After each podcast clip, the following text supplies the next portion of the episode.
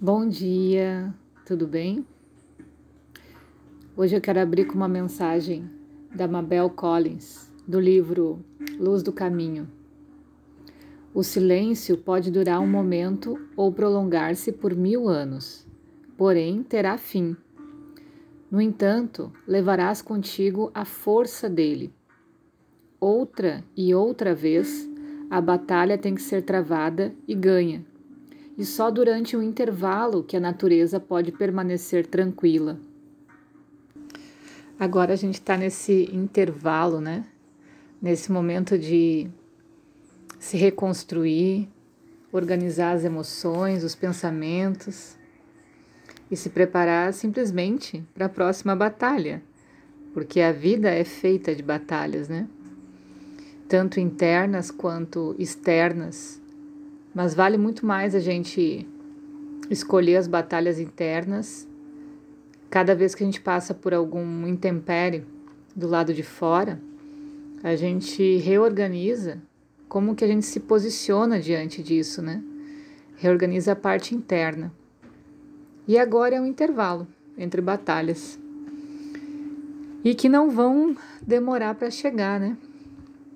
E hoje, particularmente, a gente recebe uma mensagem muito grande em relação ao amor, à confiança, a se ajudar, a se proteger, que é muito importante, né? Proteger pela vida, proteger a humanidade de uma forma geral, e isso nos mostra essa energia de amor muito clara. E aí tem uma mensagem de um livro do Tal, uh, escrito pelo Osho, né? Esse é todo o segredo do teu fracasso. Você está seguindo contra a corrente. Então você fica preocupado, tenso, angustiado, ansioso, praticamente enlouquecido.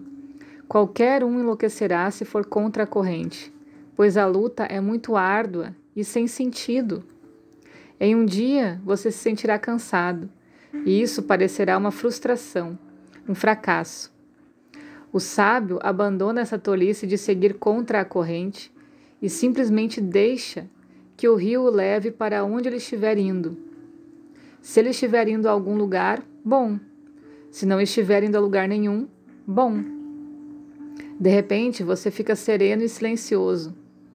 Então, e nunca antes, a meditação verdadeira acontece e todo o esforço é abandonado.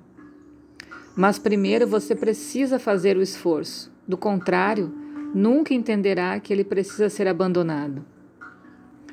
A mente medíocre é isso: um pouco consciente, um pouco de entendimento e um pouco de não entendimento. Uma pequena parte com luz e uma pequena parte no escuro, dividida. Estar dividido é ser medíocre. Estar dividido contra si mesmo é ser medíocre pois isso dissipa a sua energia e nunca pode permitir que você tenha uma existência transbordante e cheia de celebração. Se você estiver tentando criar uma luta entre a sua mão direita e a sua mão esquerda, como poderá ser feliz? A própria luta o matará e nada resultará disso, pois como a esquerda ganhará ou como a direita ganhará, ambas as mãos são suas. Qualquer tipo de conflito interior o torna medíocre, e aqueles que ensinam você a ser dividido são seus inimigos. Eles dizem: isso é ruim e aquilo é bom, e imediatamente entra a divisão. Eles dizem: isso é inferior e aquilo é superior. E imediatamente entra a divisão. Eles dizem: isso é pecado e aquilo é virtude. E imediatamente entra a divisão. Você fica fendido Toda a humanidade é esquizofrênica e todos se tornaram medíocres. Aqui a gente entende um pouco do que o Tal fala sobre união. União significa. Tem um exemplo assim, quando a gente pega um graveto e quebra ele, é muito fácil. Agora, quando a gente pega vários gravetos, segura como se fosse um feixe de gravetos todos juntos, é muito mais difícil de quebrar. O nosso corpo funciona da mesma forma.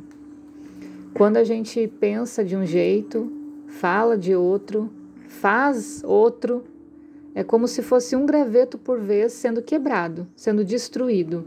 E muitas mortes acontecem a partir daqui mortes internas. A gente entra em conflito e fica nessa paranoia, porque o que a gente faz, o que a gente pensa e o que a gente sente não está indo pelo mesmo caminho. Então, essa batalha interna que a vida nos cobra é simplesmente para que a gente arrume cada parte nossa, para que todas juntas vão para o mesmo lugar.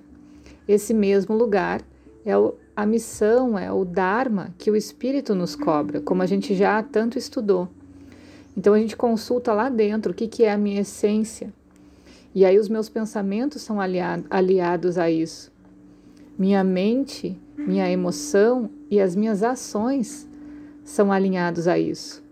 Então, como eu posso falar sobre Deus, sobre amor, sobre ajudar o próximo, humanidade, liberdade, segurança, entre tantos outros valores que a gente ouve, né? Se quando eu vou me comportar no meu dia a dia, eu faço totalmente diferente disso. E o que mais me chamou a atenção nesses últimos dias é que justamente esse conflito, que muitas vezes não é aparente, é escondido atrás de um monte de coisas materiais, supostos sucessos materiais, essa dor é intensa e causa doenças degenerativas, doenças autoimunes. Isso causa revoltas internas, raivas internas, né? Que adoecem o nosso corpo. Então, muitas vezes, essa tentativa de estar certo, essa luta por estar certo, é uma dissociação de partes nossas tentando sobreviver. É como se cada pedaço de graveto que já tenha sido quebrado, de alguma forma ficasse numa pilha de gravetos quebrados e puxasse cada vez a intenção para um lado. Um luta por isso, outro luta por aquilo, tudo que foi dividido em algum momento parece que começa a levantar voz, começa a se impor e por um ato de revolta tenta ganhar do amor. Tenta ser maior que o amor, né? Mas o amor é constituído por pessoas, é defendido por pessoas que estão como uma união, o corpo em união. Então isso é uma parte dessa desse dharma de cada um sendo forte, levantando a luz, né? E esse momento de silêncio, esse momento de parada, é extremamente vital para que a gente não entre nessa confusão também dessa montanha de gravetos quebrados e volte ao nosso centro, volte a entender o que, que é vital para a gente, o que, que nos leva em direção ao nosso Dharma. E no silêncio, muitas vezes, na paz, não na, na revolta, no contato com as pessoas que também têm esse, essa sensação, essa amorosidade, essa energia de luz, a gente possa acender a nossa luz interna novamente, possa re reavaliar o nosso caminho e se colocar como sério, como em retidão para percorrer ele, né? E sim, a gente vai passar por muitas intempéries, mas se a gente sabe qual caminho a gente quer seguir, a coisa fica de certa forma mais fácil, né? E para terminar, mais uma mensagem da Mabel Collins. A ambição é a primeira das maldições, a grande tentadora do homem que está se elevando acima de seus semelhantes. É a forma mais simples de buscar recompensa. Homens de inteligência e poder são continuamente desviados por ela de suas possibilidades mais elevadas. No entanto, ela é uma instrutora necessária. Seus resultados tornam-se pó e cinza na boca, como a morte e a alienação. Ela mostra ao homem, por fim, que trabalhar para si mesmo é trabalhar para desilusão. Porém, Embora essa regra pareça tão simples e fácil, não passes rapidamente por ela, pois os vícios do homem vulgar passam por uma transformação sutil e reaparecem com um aspecto modificado no coração do discípulo. É fácil dizer, não serei ambicioso, mas não é tão fácil dizer. Quando o Mestre ler meu coração, ele o encontrará perfeitamente limpo. O artista puro que trabalha por amor à sua obra está, às vezes, mais firmemente plantando no caminho correto do que o ocultista que imagina ter eliminado os interesses pessoais, mas na realidade só ampliou os limites de experiência e de desejo e transferiu seu interesse para coisas relativas a uma dimensão maior da vida. O mesmo princípio é aplicável às duas outras regras, que aparentemente são simples. Pondera sobre elas e não te deixes enganar facilmente pelo teu próprio coração, pois agora, no umbral, um erro pode ser corrigido.